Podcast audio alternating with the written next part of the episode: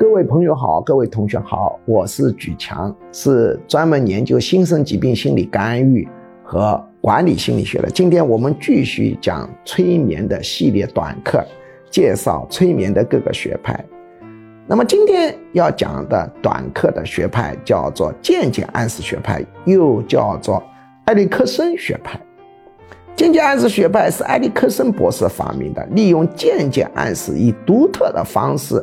对来访者进行催眠，让对方不知不觉进入催眠状态，由此他整出的一系列的一个方法，称之为间接暗示学派。那么我们现在来简单的总结一下，催眠学派至少可以分割出南希学派、单调刺激学派、放松学派、自我催眠学派和间接暗示学派。当然还有很多小的说法。毕竟我们是短课，并不需要长篇大论，而且长篇大论讲多了，恐怕各个自媒体平台都不开心，它会让你限流的啊。那么，在实际工作当中，不会局限于某一个东西，而是齐头并进的，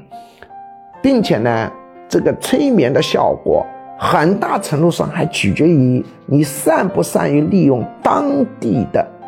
啊本土文化。比如我的催眠当中会加入很多穴位的因素，但这种穴位的因素对中国人的效果就特别好，对于西方人的效果就差了很多。所以呢，这是利用中国本土的文化来加快你催眠状态的达成。当然，你进入催眠状态只是问题的第一步，更关键的是后面怎么改变他的潜意识，这才是难点。